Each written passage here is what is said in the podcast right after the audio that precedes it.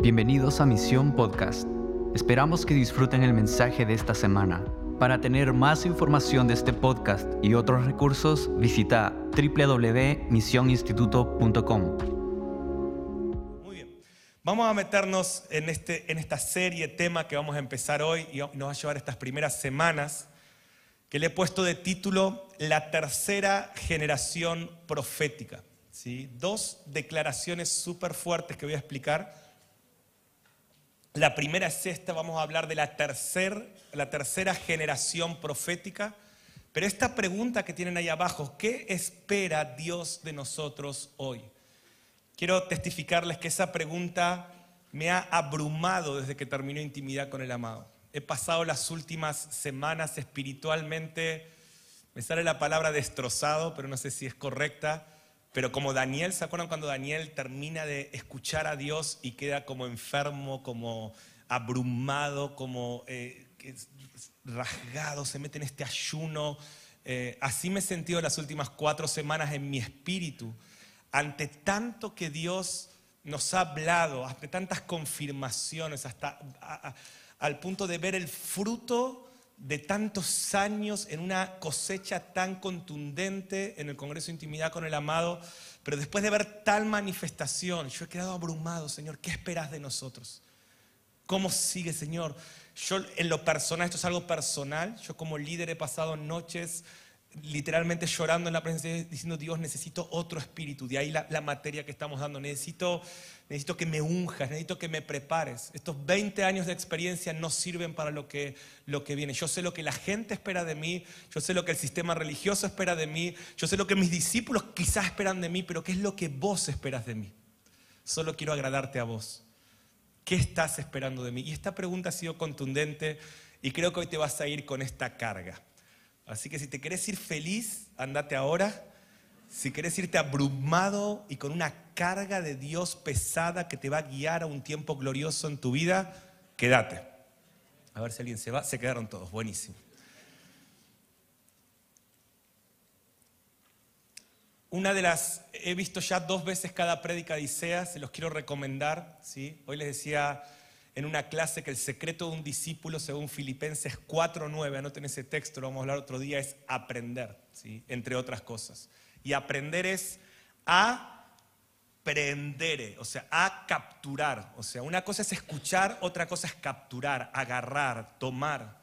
¿Se acuerdan? El reino de los cielos sufre violencia y los violentos lo aprenden. Eso es arrebatar, es tomar. Yo no sé ustedes, quizás ustedes son tan espirituales que con escuchar las prédicas una vez en Isea ya les alcanzó. Oren por mí, soy muy débil, las tengo que escuchar tres o cuatro veces para aprender, para capturar todo. Y realmente estoy en un tiempo donde Dios me habla y me habla y me habla y me habla. Y, en Isea, si algo leo en general, es que se, se describió a nuestra generación desde el primer día, ¿se acuerdan? Hablando de que somos la generación maranata, la generación de ese tercer día. Se habló que somos la generación de Juan el Bautista que arrebatamos el reino. Se nos habló que somos los catalizadores. Es como que todo el tiempo Dios tratando de definir esta generación. ¿sí? Eh, hijos de entendimiento, Dios está hablando hoy. Sé que Benji está haciendo un, un curso sobre esto. Los hijos del día y desde distintas aristas Dios está tratando de definir la identidad de una generación. Es como que Dios tiene una expectativa sobre una generación. Es como entrar a, los escritos de un papá, pero no cualquier papá, de él papá, sobre sus hijos y sus expectativas, sus sueños, sus deseos, y como nunca Dios nos está dando acceso a esos libros, a esos deseos, a esa voluntad, que básicamente es este libro que tengo acá, pero Dios está trayendo un entendimiento para entender cómo Dios ve a nuestra generación. Por eso yo le puse generación profética, y voy a hablar de la tercera generación profética, pero ¿qué es una generación profética? Letra A. Una generación profética es aquella que es descrita explícitamente en la palabra de Dios. Cuando decimos una generación profética, no es una generación de gente que viene y recibe profecías o se mueve en ambientes proféticos, sino nos referimos a una generación de la cual la Biblia habla explícitamente. hubo algo que hemos enseñado por años en misión y en ICEA se repitió también, es que hay tres generaciones señaladas. Opa, se salvó, se salvó. Gracias por las oraciones. Hay tres generaciones que son señaladas específicamente en las escrituras. ¿Se acuerdan de alguien que en ICEA hablamos de esto, pero también en Panorama de los últimos tiempos y lo has escuchado varias veces? Y el que se está sumando ahora, esto es muy importante. Hay tres generaciones de las cuales la Biblia habla explícitamente y abundantemente. Al destacar estas tres generaciones, el propósito de Dios es establecerlas como modelos de aprendizaje. O sea, que es aprender, capturar. O sea, Dios nos habla de tres generaciones y dicen, agarren cosas, aprendan cosas. Y también en sus aciertos y errores, y también como profecías que modelan a las generaciones venideras. ¿Me están siguiendo? Estas tres generaciones de las cuales la Biblia más habla son la generación de Moisés. Hay un grito en la Biblia sobre esa generación, en la narrativa de lo que pasó esa generación que salió de Egipto y también en muchas exhortaciones. Es que en Egipto, como esos padres en el desierto, como ese tiempo, Dios habla de esta generación y levanta como un modelo para que aprendamos en sus aciertos y errores. Obviamente la segunda generación de la que más habla la Biblia es la generación de Jesús. No solo los evangelios, sino los discípulos que estuvieron, son parte de la generación que vieron a Jesús. La iglesia primitiva. Entonces tenemos mucho en la Biblia sobre la generación de Moisés, mucho en la Biblia sobre la generación de Jesús, pero hay una tercera generación, decir conmigo tercera generación, que somos nosotros. Qué impresionante la generación de los últimos tiempos. 150 capítulos en tu Biblia del Nuevo y del Antiguo Testamento, cientos de versículos de un padre escribiendo sus expectativas específicamente sobre nosotros, como un modelo para todas las generaciones, pero con una contundencia y con una pertinencia sin precedentes sobre nosotros. ¡Oh! Me quema el corazón. Algunos creían que el lema, un tiempo sin precedentes, requiere un entrenamiento, no algo así, ¿no? Ay, qué, qué cool ese lema, vamos a hacer una remera. No, no, no. Eso es profético. Cuando decimos que estamos en un tiempo sin precedentes, o sea, fue tan abrumador en intimidad con el amado, de tantas perspectivas distintas. Dios, diciéndonos, son la generación del día. Y el que tenga oídos para oír, que oiga. Y si vos estás acá, no solo es porque Dios te trajo para que entiendas esto, sino que vas a ser un mensajero de esto. Vas a ser un pregonero de este mensaje. Entonces somos la tercera generación. Para mí es tan fuerte esto. Primero porque tengo una carga muy fuerte de paternidad en mi vida, no solo por mis hijas, sino siempre ha sido un ADN que Dios me dio. Pero con mis hijas, yo veo esto, ¿no? Que esa tercera generación que tanto describe la Biblia es como un papá que ha escrito páginas y páginas, 150 capítulos, son el 26%, o sea, por la longitud de esos capítulos son un cuarto de tu Biblia, papá escribió sobre nosotros. Y yo digo, ¿qué esperas, papá, de mí? Y todavía hay gente que dice, Mariano, ¿cómo descubro la voluntad de Dios para mi vida? Yo digo, 150 capítulos, un 26% de la Biblia es el Padre escribiendo sobre nuestra generación.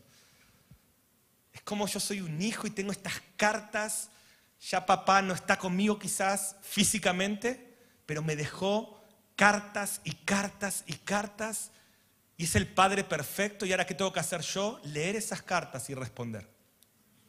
Somos la tercera generación profética. Eso es una generación profética. También una generación profética, letra C. Yo les animo que me sigan los apuntes porque les he dejado estas declaraciones que he escuchado estas últimas cuatro semanas a Dios y hay, hay mucho en esto. Una generación profética, letra C, es aquella también que camina entonces en las profecías bíblicas. Dios eligió que nazcamos en este tiempo, cuando hay profecías bíblicas, en este tiempo hay profecías bíblicas que se están acelerando, cumpliendo y avanzando. O sea, ya nacimos en una generación donde estas profecías vienen aceleradas. La mayoría de nosotros nacimos ya con Israel en su tierra. Eso fue en 1948.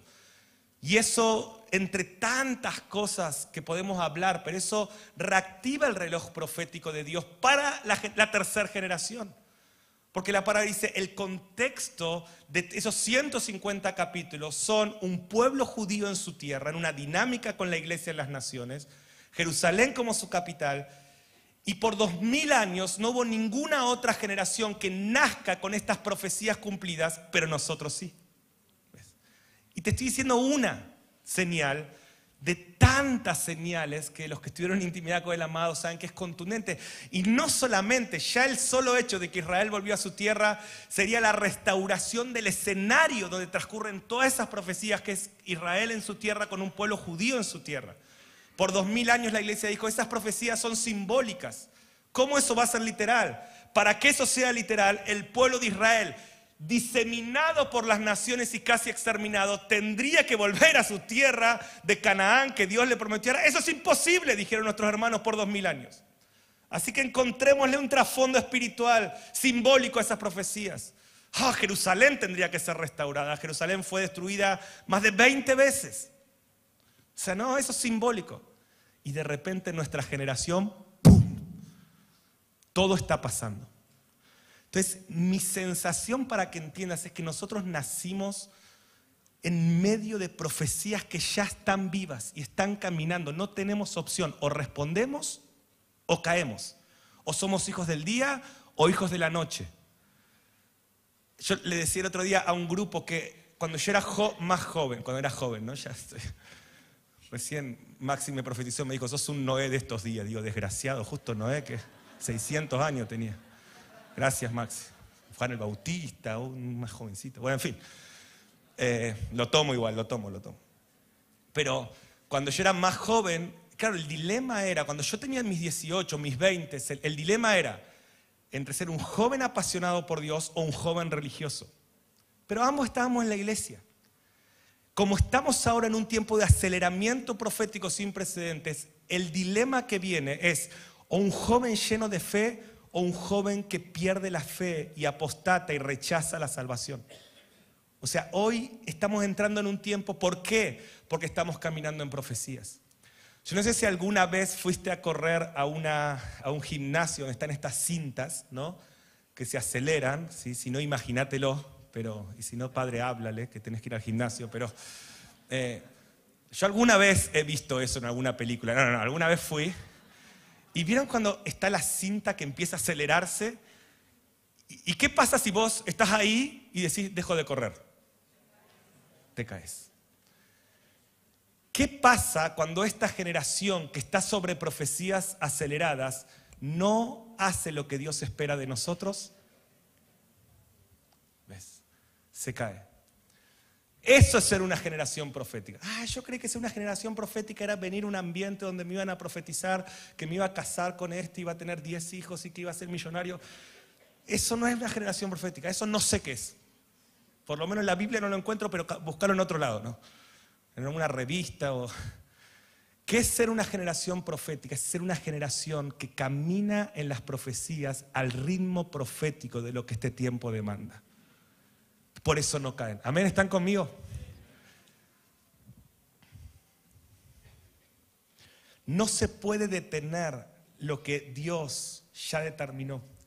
Les vengo a decir de parte de Dios, la rueda está girando. La cinta se está moviendo. Esto es un mensaje para las naciones. Sé que debe haber cientos de personas ahí y estos mensajes se viralizan. el tiempo comenzó. El reloj se activó. El aceleramiento comenzó en los próximos 10 años, quizás veremos el cumplimiento de un alto o casi pleno porcentaje de esos 150 capítulos en nuestra generación como en 2000 años no se vieron. El que tenga oídos para oír que oiga. Está pasando, está pasando en toda la tierra. Ahora ya comenzó, decir conmigo, ya comenzó, ya comenzó. No lo podemos frenar, no se puede detener. Lo único que podemos hacer es responder o caer. Ay, yo espero que te esté quemando esto. Ahora, quiero hablarte, darte otro enfoque de lo que estoy diciendo. Creo que si estuviste en Nicea y estás en la, mesa y estás escuchando al Espíritu, mm, tu corazón ahora está vibrando porque decís, es así, está pasando, todo se está cumpliendo. Lo que, lo que empezó a pasar en Israel después de Isea fue otra señal contundente. La reforma judicial que está pasando en, Israel le va a dar a los ortodoxos todo el poder del país para expulsar a los cristianos, construir el tercer tiempo y levantar la ira de las naciones. O sea, literalmente, no solamente la rueda está girando y la cinta se está moviendo, sino que de repente, gloria a Dios, el Espíritu Santo empezó a darle al botoncito de aceleramiento. Esto me pasó una vez, de hecho, eso me endemonió con el profesor. Yo estaba ahí tranquilo, ¿no? Y el desgraciado vino y le empezó a dar, vamos, vamos, más, más, más. Y, yo, ah. y cuando Dios hace, si no entendés el ritmo, te caes. ¿Alguien está entendiendo? O sea, ¿qué hizo Dios en Isea, chicos? ¿Qué está haciendo Dios? Yo no sé si puedo entender. Ahora, si no lo entendés, déjame ayudarte. Hace 18 años venimos contendiendo por todo lo que está pasando. Y créeme, créeme y créeme que Dios está dándole al botoncito de una manera tremenda. ¿Qué espera Dios de esta tercera generación? Vamos a la letra D. Una de las profecías más relevantes que Jesús nos dejó sobre esa tercera generación, sobre estos tiempos, y lo que va a suceder en esa generación es que será como en los días de Noé, como en los días de Noé. Lucas 17, 26. Como fue en los días de Noé. A ver, hay tanta información sobre esa generación, pero quiero que meditemos en esta. Como fue en los días de Noé así también será en los días del Hijo del Hombre viniendo en las nubes. O sea, ¿y cómo fue los días de Noé? Hay un elemento, a ver, en misión hemos hecho varias series llamadas Los días de Noé, así que si vos te estás sumando, tenés mucho para aprender en este tiempo, metete en YouTube los que están ahí, vean esas enseñanzas. ¿Por qué? Porque es papá escribiendo sobre nuestra generación. Y hemos hablado mucho de esto, pero quiero sumar un elemento en esta noche a los días de, Noé. Una vez que entendemos que estamos en los días de Noé, necesitamos comprender un elemento de los días de Noé llamado la paciencia de Dios. Algo que se vio en los días de Noé fue la paciencia de Dios. Y los últimos tiempos será como en los días de Noé. Y quiero hablarles unos minutos de la paciencia de Dios. ¿Qué es la paciencia de Dios? Es qué esperaba Dios en los días de Noé y qué está esperando Dios de vos y de mí en nuestra generación. Y la Biblia habla de la paciencia de Dios en los días de Noé. Y los últimos tiempos serán como los días de Noé. Miren 1 Pedro 3:20. Dice, en los tiempos antiguos, en los días de Noé, desobedecieron cuando Dios esperaba con paciencia. ¿Qué estaba haciendo Dios en medio? de los días de Noé, eso lo pueden ver en las otras enseñanzas, son descritos como días donde había maldad en la tierra, corrupción en la tierra, violencia en la tierra, lujuria en la tierra. ¿Cuántos creen que nuestros días son como los días de Noé? Sí. De hecho, hoy estaba, justo esta mañana, más profético imposible, ¿no? Estaba estudiando esto, preparando mis apuntes y yo tenía un ventanal así, ¿no? Con, con, el parque de mi casa y de repente... Y se empezó a poner todo gris el cielo. Dije, ¡ah! Los días de Noé. Y empezaron a caer piedras. Y yo por un momento, a mí me gusta ver la lluvia, pero no me gusta ver a la lluvia entrando por los tubos de luz adentro de mi casa. Y de repente esa lluvia de afuera empezó a entrar adentro yo dije, ah, son los días de Noé. Y yo ya estaba ahí, no, Señor, perdona mis pecados. Me voy con él, me voy. Bueno, en fin. Pero no, no, no, no pasó. Pero justo hoy, ¿no? los que son de otro país no entienden lo que estoy diciendo y fue una tormenta terrible, histórica. Oremos por tanta gente pasando necesidad y ayudemos. Terrible lo que pasó hoy en Buenos Aires. Ahora, ¿qué hacía Dios mientras estaba pasando todo este diluvio? Perdón, no el diluvio, todo este tiempo oscuro. Dice esperaba con paciencia. Así conmigo, esperaba con paciencia. La paciencia. ¿Qué estaba esperando Dios? ¿Qué estaba esperando Dios? Lean, lean, lean, no, no, no adivinen. Espíritu de adivinación huye. Lean, lean, lean. Estaba esperando con paciencia mientras Noé construía el arca. ¿A quién estaba esperando Dios? A Noé. Oh. Y en ella solo pocas personas, ocho en total, se salvaron mediante el agua. O sea, el agua que era el juicio para destruir la maldición fue el medio para preservar una generación y meterlos en la tierra nueva. Dice Pedro, después lean primera y segunda Pedro que habla todo sobre los días de Noé y, este, esta analogía. Pero dice, los días de Noé Dios usó el agua para condenar una generación y ser un móvil, ser un vehículo para preservar y salvar una generación. Pero era clave que haya un Noé para que esos juicios no sean destrucción, sino sean salvación y preservación. Y y en los últimos tiempos, así como fue en agua, va a ser en fuego. Van a venir juicios igual en fuego que van a destruir a los malvados y a la, maldición, pero a la vez van a ser un vehículo de preservación para una generación que va a entrar en la tierra redimida. ¿Y qué está haciendo Dios? Esperando con paciencia a que los Noé construyan el arca. Segunda Pedro 3.9. Voy, voy, a retomar en estas primeras semanas algunas cosas que hablé en mis prédicas de Isea que, quiero que nos quedemos. Una es esta, segunda Pedro, segunda Pedro 3.9. Dice, el Señor no retarda su promesa. Estoy hablando de la paciencia de Dios en nuestra generación. ¿Qué está esperando Dios? El Señor no retarda su promesa según algunos tienen por tardanza, sino que es paciente para con quién. Decirlo, ¿con quién?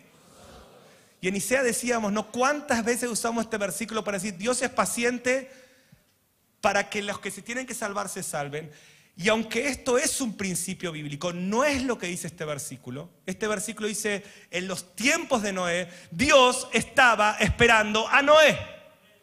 Y en estos tiempos Dios nos está esperando a los Noé de esta generación.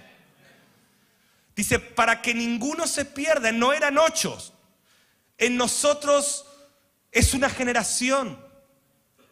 Y los que más podemos perdernos somos nosotros. Por eso la Biblia, uno de esos temas enfáticos de la tercera generación es la apostasía. O sea, te estoy diciendo lo que la Biblia habla. Dice, en esa tercera generación el amor de muchos se enfriará, muchos tropezarán, muchos se apartarán de la fe siguiendo fábulas y, tratando de escuchar lo que sus concupiscencias quieren. Van a ir a escuchar sermones que alimenten sus pasiones desordenadas y se van a terminar perdiendo. Pero la generación profética de Noé quiere escuchar la palabra pura del Padre, aunque me incomode. Aunque Dios me diga, Dios te dice, te estoy esperando como a Noé, construye el arca. La palabra arrepentimiento en este contexto, pueden googlearlo, en el original es metanoia. No es el arrepentimiento de salvación, es el arrepentimiento de transformación del entendimiento. ¿Cuántos creen que la iglesia necesita una transformación en su entendimiento? No soy utópico. Sé que estamos hablando cosas que quizás se hablan en un 1% del cuerpo de Cristo a nivel mundial. Bueno, creo que en este momento ya en un 10 o, Dios quiere en un 20, cada vez más. Y sea fue una señal profética de que hay una generación que quiere escuchar lo que el cielo está diciendo. Ahora, es un desafío gigante, pero ¿qué es todo lo que Dios necesita? Un Noé que construye un arca. Uf, heme aquí, Señor. ¿Hasta cuándo Dios, metámonos en esto unos minutos, hasta cuándo Dios iba a esperar para desatar el diluvio? Los días de Noé. ¿Y qué está esperando Dios para desatar el diluvio? ¿Están conmigo en la conversación? ¿Sí? Veamos, los días de Noé. ¿Qué estaba esperando Dios? O sea, ¿cuántos quieren que Cristo vuelva? ¿Cuántos, quieren que, ¿Cuántos saben que para que Él vuelva tienen que, se tiene que desatar una tormenta espiritual mundial? Un diluvio, no, no un diluvio literal, pero entonces, ¿qué está esperando Dios? que estaba esperando Dios hasta que Noé y su familia estuvieran, el arca y su familia estuvieran listos y que ninguno de ellos se pierda y para preservar el destino de los propósitos divinos. Veamos, veamos un poco, esto lo hablé en Isea, pero quiero detenerme en Matusalén y entender esto que, solté en Isea, pero que es muy importante para entender lo que estamos, qué espera Dios de nosotros. ¿Quién fue Matusalén? El nieto de Noé. ¿sí? Dice Génesis 5:21. Vamos a poner los versículos acá para entender esto. Por favor, seguime en esta conversación que es muy importante. Vivió Enoch, ¿se acuerdan? Enoch era un íntimo. Enoch caminó con Dios y no se lo vio más. O sea, Enoch en días muy oscuros, Enoch estaba alineado. Enoch era un temeroso de Dios. Era un profeta, dice Judas. Este hombre, este íntimo, este profeta, caminó con Dios y en 100 años, perdón, 65 años, no se me saqué 100 años, 65 años y engendró a quién? A Matusalén. Sí. ¿Saben qué significa Matusalén? Matusalén significa cuando muera viene el juicio. El nombre Matusalén es una profecía. ¿Vieron que los profetas le ponen nombres proféticos a los hijos? Por ejemplo, el hijo de Agustín, Eliam. Tremendo. Después pregúntenle qué significa. Pero es una profecía. ¿Cuántos creen que él es una profecía? Pero me encanta eso del profeta, ¿no? Yo me acuerdo con Pipi cuando le estábamos por poner el nombre a nuestras hijas, Constanza. Amo Constanza, ¿no? Pero, ok, quizá mi esencia principal no es profética. Y me gustó Constanza, ¿no? ¿Y qué significa Constanza? El amor que perdura. Suena re lindo, ¿no? Pero no está en la Biblia, no importa. Bueno, en fin. Tu otra hija, Catalina, ¿no? Pero claro, anda a preguntar a los profetas. Eliam, qué tremendo, Aus. Enoch, ¿cómo se llama tu hijo? Matusalén. ¿Y qué significa? Imagínate cuando le preguntaban a, ay, qué lindo Matu, hola Matu, bebé. ¿Qué significa Matusalén? Que cuando se muera viene un juicio sobre toda la tierra. ¡Ah! No, no te juntes con Matusalén, hijo, porque ese es medio raro. Ese... ¿Sí o no? ¿Se está, entendiendo? Para uno solo sabían de Matusalén, solo habían escuchado Matusalén porque te dijo son más viejos que Matusalén, pero hay más. Génesis 5:25. Vivió Matusalén, ¿cuánto? 187 años. Grabate esto, 187 años y engendró a Lamec. Génesis 5, 28 al 29. Vivió Lamec 182 años y engendró a un hijo y lo llamó Noé. ¿Sí? Creo que lo dije mal antes, ¿no? O sea, Noé, ¿se entendió? ¿Sí? Noé es el nieto de Matusalén. ¿Sí? Creo que me, expresé mal, me parece. Ok, gracias. Son tan buenos que ni me corrigen ya. Dice, déjalo al loco hablar así, nosotros lo entendemos. Gracias, en serio. Pero corríjanme. No, Mariano no es el. Ok. No es el nieto de Matusalén. ¿Cuánto vivió Noé? O sea, a ver, ¿cuántos, miren acá, matemática, ¿cuántos años tenía, wow, el equipo de medios, que, que, ¿cuántos años tenía Matusalén cuando nació su nieto Noé?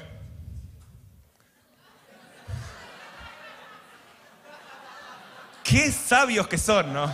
Muy bien, muy bien, muy bien.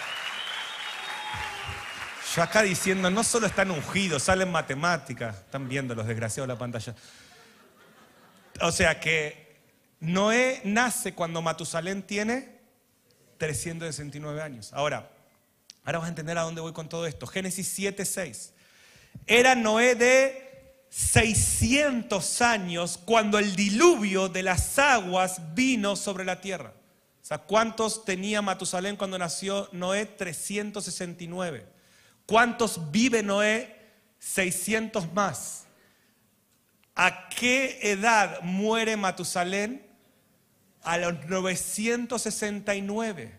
¿Y qué pasa en el año 969 cuando muere Matusalén?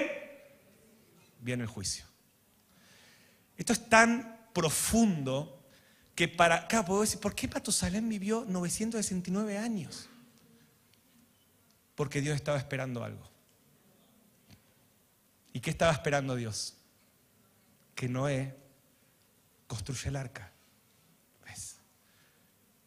y los últimos tiempos serán como los días de Noé. ¿Qué está esperando Dios? Ahora, ¿vieron cuando yo les dije hoy, una generación profética? Esto es lo que Dios me habló estas semanas, es aquella que nace con una profecía viva y corriendo. Cuando Noé nace, Matusalén está vivo y corriendo. Noé nace con un plan activado. ¡Oh! O sea, esto es muy grande.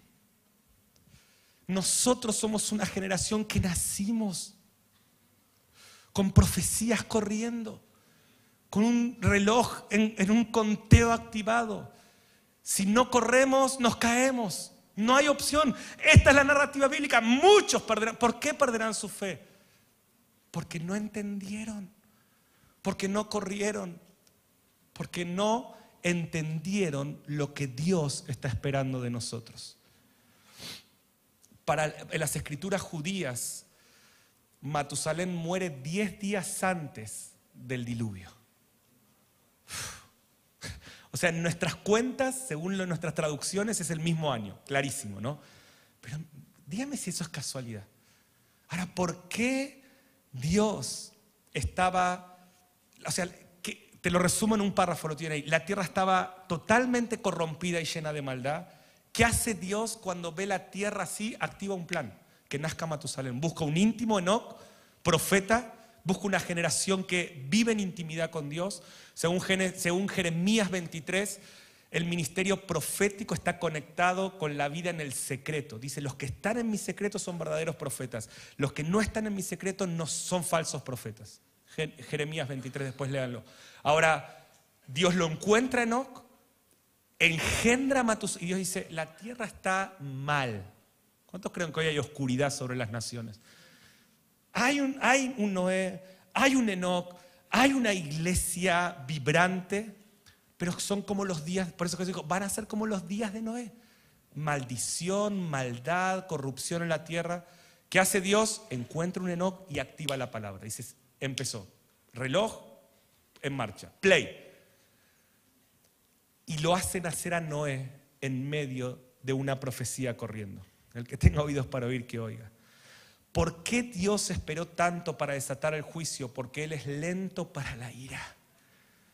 Yo me imagino, no sé, ah, esto es imaginación mía, pero en esos 600 años de Noé, en esos 969 años de la profecía corriendo, Dios diciendo, bueno, listo, mira, Noé no responde, nadie responde. Listo. No, no. Me imagino a otros ángeles diciéndole, dale Dios, ya está. Eh, que explote todo y volvé a hacer del polvo de la tierra a alguien. Y diciendo, no, no, no. Te quiero enseñar algo, ángel. Yo soy lento para la ira y grande en misericordia. Y yo no tengo problema en esperar pacientemente, porque yo sé que algo está pasando en el corazón de ese justo Noé.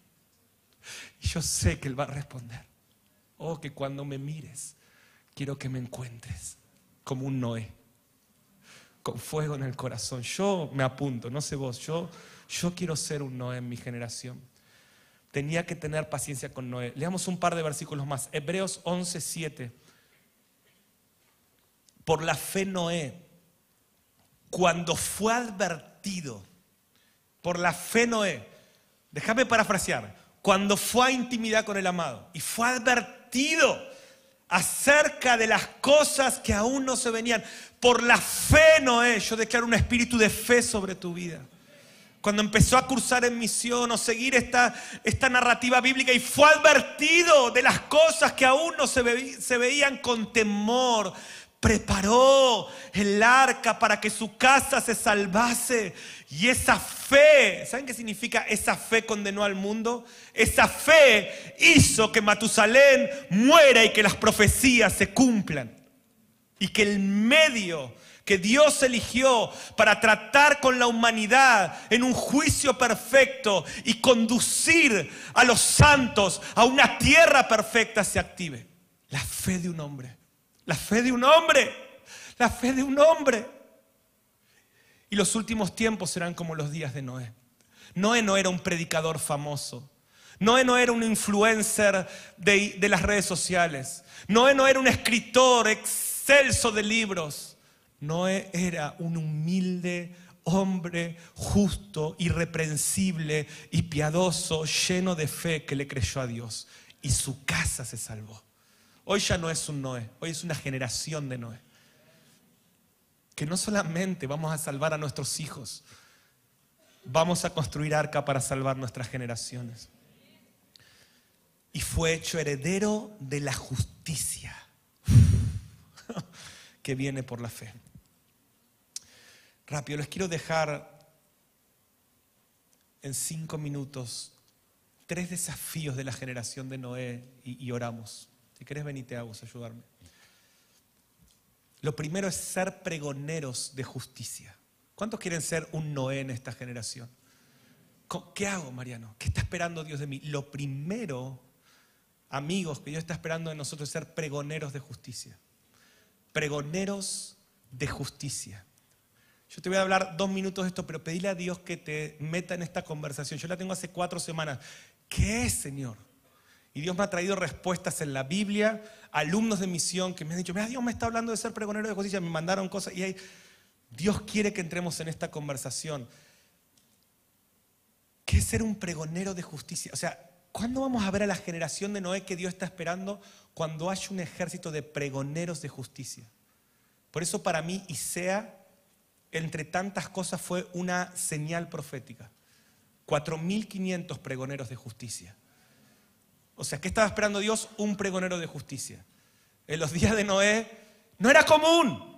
Mi hermano, muchos de ustedes son jóvenes, otros no, pero los amamos igual. Son como yo. Pero, a ver, los que somos más canosos, fue con amor eso, ¿eh? No les dije viejitos. Los que somos más viejitos, ¿cuánto soñamos con ver miles, miles de personas, no en un recital de una banda cristiana, y, con, respeto a eso, no es, que está mal eso, entiendan lo que estoy diciendo, no en una prédica superficial, miles de personas contendiendo por un mensaje del Evangelio completo y de la justicia integral de Dios para la tierra que incluye lo dulce, lo amargo, los juicios, las bendiciones. Un ejército de pregoneros de justicia está pasando en nuestra generación y lo podríamos ver por YouTube en la otra punta del mundo, pero la inentendible gracia de Dios nos está sentando en la primera fila. No entiendo, no sé por qué, pero voy a comer de esa mesa. Y, y por eso yo estoy abrumado y destruido espiritualmente, en el buen sentido, entiendan. Porque Dios, Dios, esto es grande. Esto es en serio. Esto no es un movimiento, un avivamiento, un movimiento espiritual aislado. Eh, está pasando. Está pasando. Lo que papá escribiste sobre nuestra generación está pasando. Estamos en la cinta. Estamos en la cinta. No la estoy mirando de afuera. Y no la estás mirando de afuera, si no, no estarías acá. Pregoneros de justicia. Segunda Pedro 2.5. Y si no perdonó Dios al mundo antiguo, sino que guardó a Noé, pregonero de justicia, con otras siete personas. O sea, ¿cuál era la... ¿Qué veía Dios en Noé? ¿Qué estaba esperando Dios en Noé? Ser un pregonero de justicia. ¿Qué es ser pregonero? Pregonero es publicar, anunciar en voz alta. Es proclamar, es publicar ¿Y qué es la justicia de Dios? La justicia de Dios no es lo que la gente quiere escuchar, es lo que el cielo está diciendo. Les hablaba de Jeremías 23, muy fuerte. Anotá ahí en tus apuntes, leer Jeremías 23. No es de la prédica de hoy, pero lo leí toda esta mañana. En Jeremías 23, Jeremías está denunciando a los falsos profetas que, van, que están terminando, que terminan provocando la destrucción de Jerusalén y el exilio babilónico. Y Jeremías está y Dios está diciendo, lo que está pasando es porque escucharon a los falsos profetas. Van a ser destruidos y exiliados porque escucharon y empieza a usar frases, bueno, después leanlo, no, no, me quiero quedar ahí, pero frases como alimentan vanas esperanzas. Les dicen que todo va a estar bien y no les están diciendo, y acá aparece Jeremías 23, 20, un texto clave para nosotros, que el furor de Jehová no va a parar hasta que no cumpla todo lo que él está pensando. O sea, viene juicio, viene días difíciles, viene diluvio, habrá un arca, habrá una cultura, habrá un ejército que atravesará esas dinámicas en victoria. Pero esto es lo que viene, así Dios va a traer justicia. Pero están escuchando gente que les dice, alimentan, dice, alimentan sus vanas esperanzas. Ah, Argentina va a estar cada vez mejor, las naciones van a estar cada vez mejor. Y dice, eso que le están diciendo, dice Jeremías, dice, es un sentimiento de su corazón y un pensamiento de su mente. Pero como no estuvieron en el secreto conmigo, eso es falso. Dice, pero hay otros que están en el secreto y van a hablar, la van a ser pregoneros de justicia. No se van a avergonzar de decir en voz alta lo que la Biblia dice. Lo van a cantar Va a haber jóvenes, adolescentes que lo van a rapear. Va a haber niños como nuestros hijos que lo van a anunciar en todo lugar. Va a haber pastores de jóvenes que van a preparar a una generación para lo que viene. Y va a haber una generación de Noé que no solo construye arcas, sino que pregona. Dice, muchos creen que antes del diluvio están diciendo, sacame, sacame, sacame. Pero hay una generación que antes del diluvio está diciendo, ungime, ungime, ungime. Incrementa mi voz, dame potencia en la voz, porque tú estás viniendo, tus dinámicas están viniendo. Y acá estamos, Señor. Esta es la generación que vos estás esperando. Por eso Dios la está estirando tanto. Dios no retrasa su promesa como muchos tienen por tardanza. Él es paciente con nosotros. Pero quiero darte esta buena noticia en esta noche. Se están despertando los pregoneros de justicia. Se están despertando. Oh, hemos clamado tantos años y se están multiplicando. Dios lo está haciendo. Que predica lo dulce y lo amargo. Yo les decía, el 80% de esos 150 capítulos son cosas negativas. Tenés que tener mucho temor de Dios y muy poco temor del hombre para ser un pregonero de justicia. Pero, pero esta voz va a despertar, como lo viste en intimidad con el amado, a miles de personas que van a responder. Lo segundo que Dios está esperando de la generación de Noé es construir un arca. Y solo me enfoco en esto que ese arca, ahí lo tienen en Génesis 6, 16, tenía, dice, le vas a poner una ventana en el techo. ¿Cuál es el secreto del arca? ¿Cuál es el secreto de la cultura? ¿Cuál es el secreto de los ministerios de la tercera generación que van a atravesar el diluvio venidero? Que están centrados en la presencia de Dios y no en el hombre. O sea, Dios le dice a Noé, hace una ventana en el techo. El secreto, o sea, Noé, ¿Sabes lo que va a pasar? Se va a venir un diluvio. Este barquito, Dios me libre. Se va a mover para todos lados. Va a escuchar la tormenta de hoy, un poroto. ¿sí? O sea, las piedras. ¿Sabes lo que es el arca? Todo ese tiempo ahí adentro, oscuro y con olor a popó de caballo y de elefante. O sea, dice, se va a poner fea la cosa. El único secreto es que haya una ventana en el cielo y que esta generación se mantenga mirándolo a Él en las horas más difíciles. Noé no va a alcanzar con que te miren a vos. Es tan fuerte esto que Dios me viene hablando este año que me conmueve porque Dios me dijo, Mariano, para este tiempo es importante lo que estás haciendo, pero para lo que viene, vos ya no sos importante.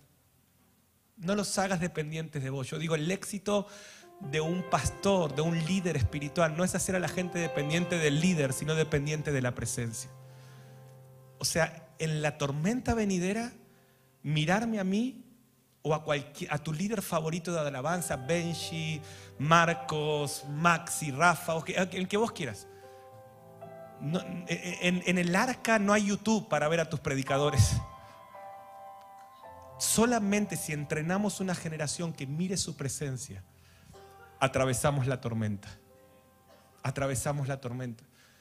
Decíamos hoy, la generación de Moisés giró en, torno al hombre ungido y la generación de Josué giró en torno a la presencia.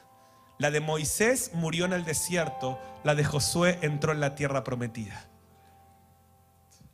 A veces por mi falta de tiempo me gustaría estar todas las mañanas en Betania, es lo que anhelo hacer y, cada vez quiero estar más en Betania.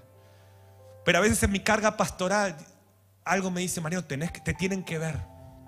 Y yo digo, Señor, no, no doy abasto de preparar todo esto y estar allá y, me gusta y vengo mucho, pero a veces digo, y yo digo, tengo que estar porque mi mentalidad religiosa dice, tus discípulos te tienen que ver. Y es lo que Dios me está mostrando, dice Mariano, tu éxito no es que tus discípulos te vean. Tu éxito es poder construir en lo que puse en tus manos una cultura donde la gente venga a conectarse con Él y se olvide que vos existís. ¿Cuántos quieren ir hacia eso? ¿Cuántos creen que ese es el modelo? ¿Qué está esperando Dios de nosotros? Eso. Eso. Eso. Connie me decía ayer, papi, cuando construyan el nuevo misión en el campus, en el misión actual va a quedar Betania, ¿no? Sí, le digo. Y, allá van a ser aulas, ¿no? Sí. Entonces, el aula de abajo, ¿podría ser nuestro cuarto de oración día y noche para niños? Vos estás arriba si querés, pero déjame a mí, a los niños. Hay una generación que quiere conectar, que quiere abrir ventanas en los techos de las arcas. Y Dios la está ungiendo. ¿Cuántos dicen amén a esto? Ok, venga el equipo, oremos. Ah, perdón, la última. De esto voy a hablar el jueves que viene igual, solo se los dejo en un minuto como trailer.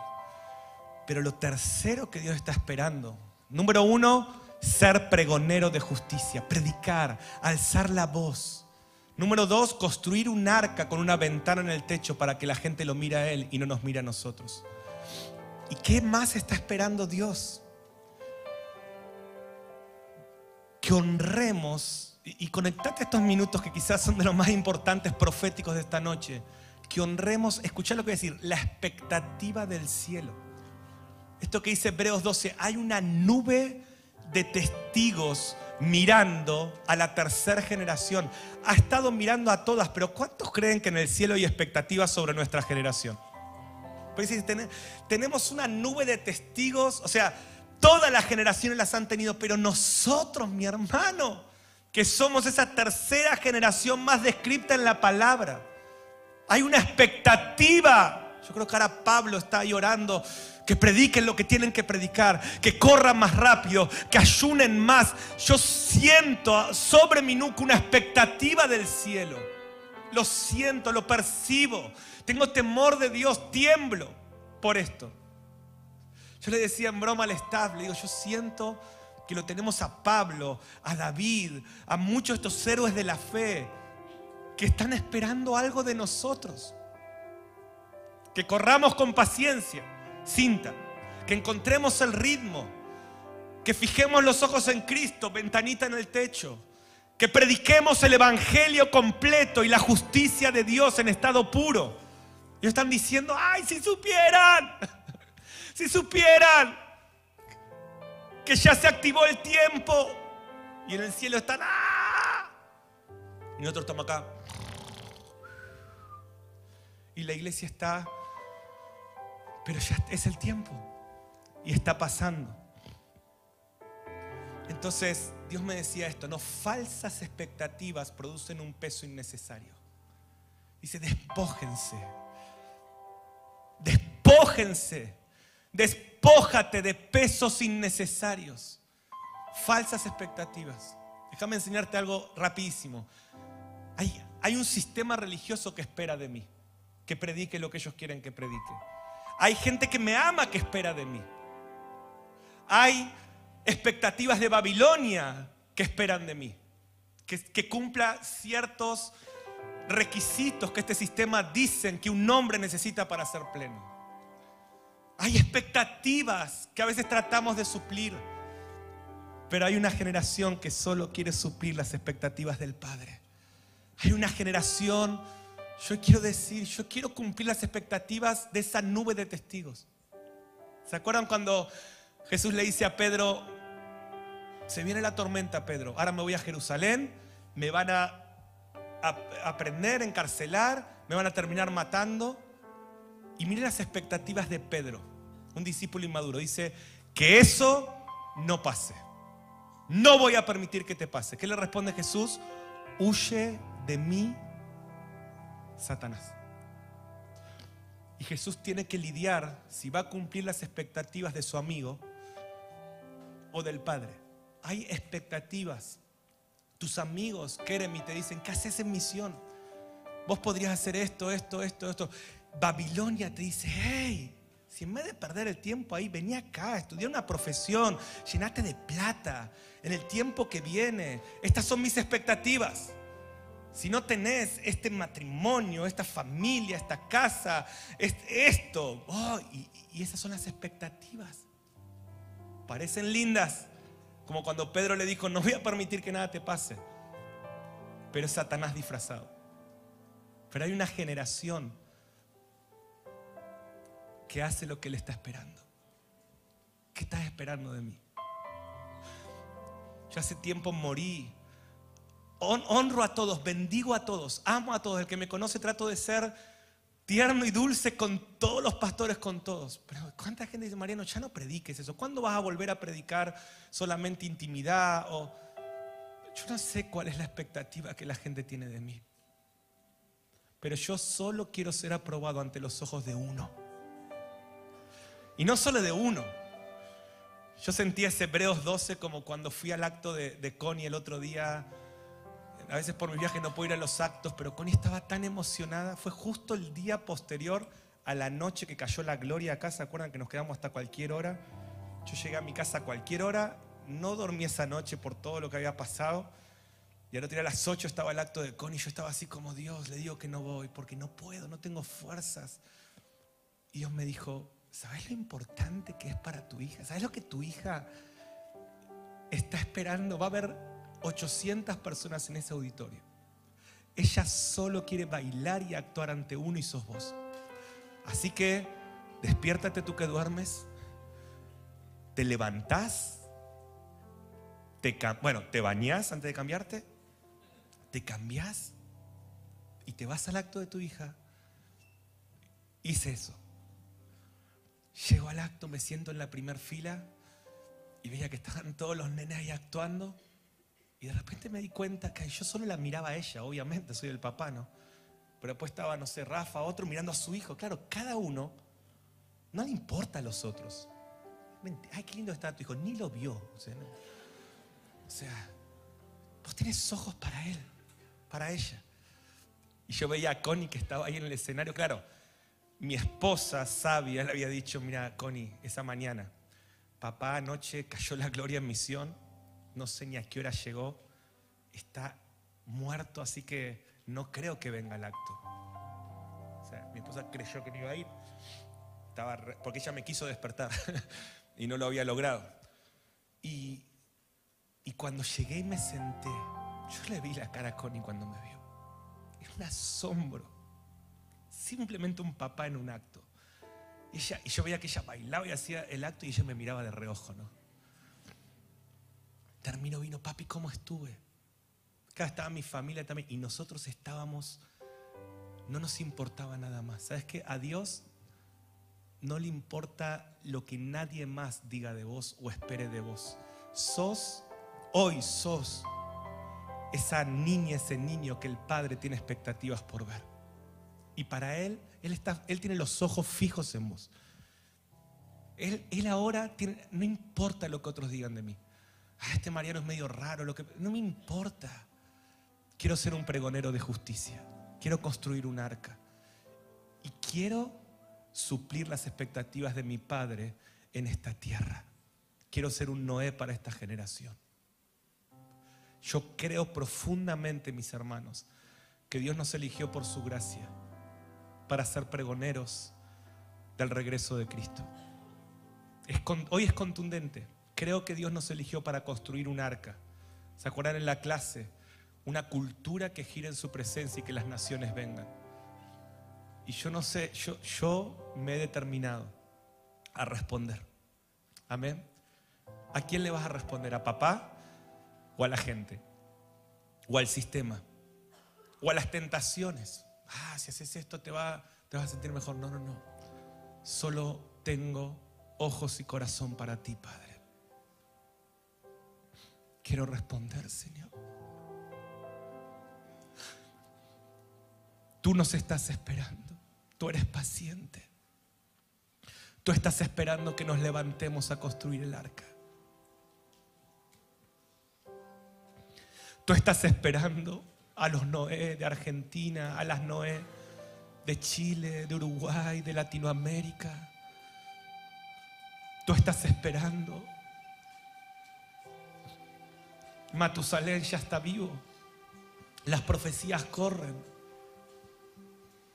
No podemos elegir o corremos o nos caemos. Pero vamos a responder. Yo voy a responder. Gracias por escucharnos. Esperamos que este mensaje te bendiga y transforme tu vida. Te invitamos a suscribirte y compartir este contenido. Para más información, visita www.misioninstituto.com.